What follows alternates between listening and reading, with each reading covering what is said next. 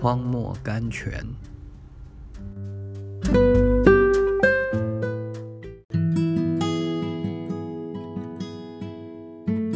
四月二十八日，以色列人呼求耶和华的时候，耶和华就为他们兴起一位拯救者救他们，就是加勒兄弟俄陀涅。耶和华的灵降在他身上。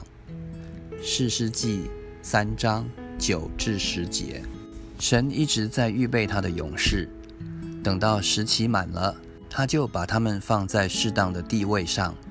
世界就要惊异，不知他们从何而来。亲爱的，让圣灵用各种不同的方法来预备你吧。一等到末了，一步手续完毕，神就要安放你在适当的位置上。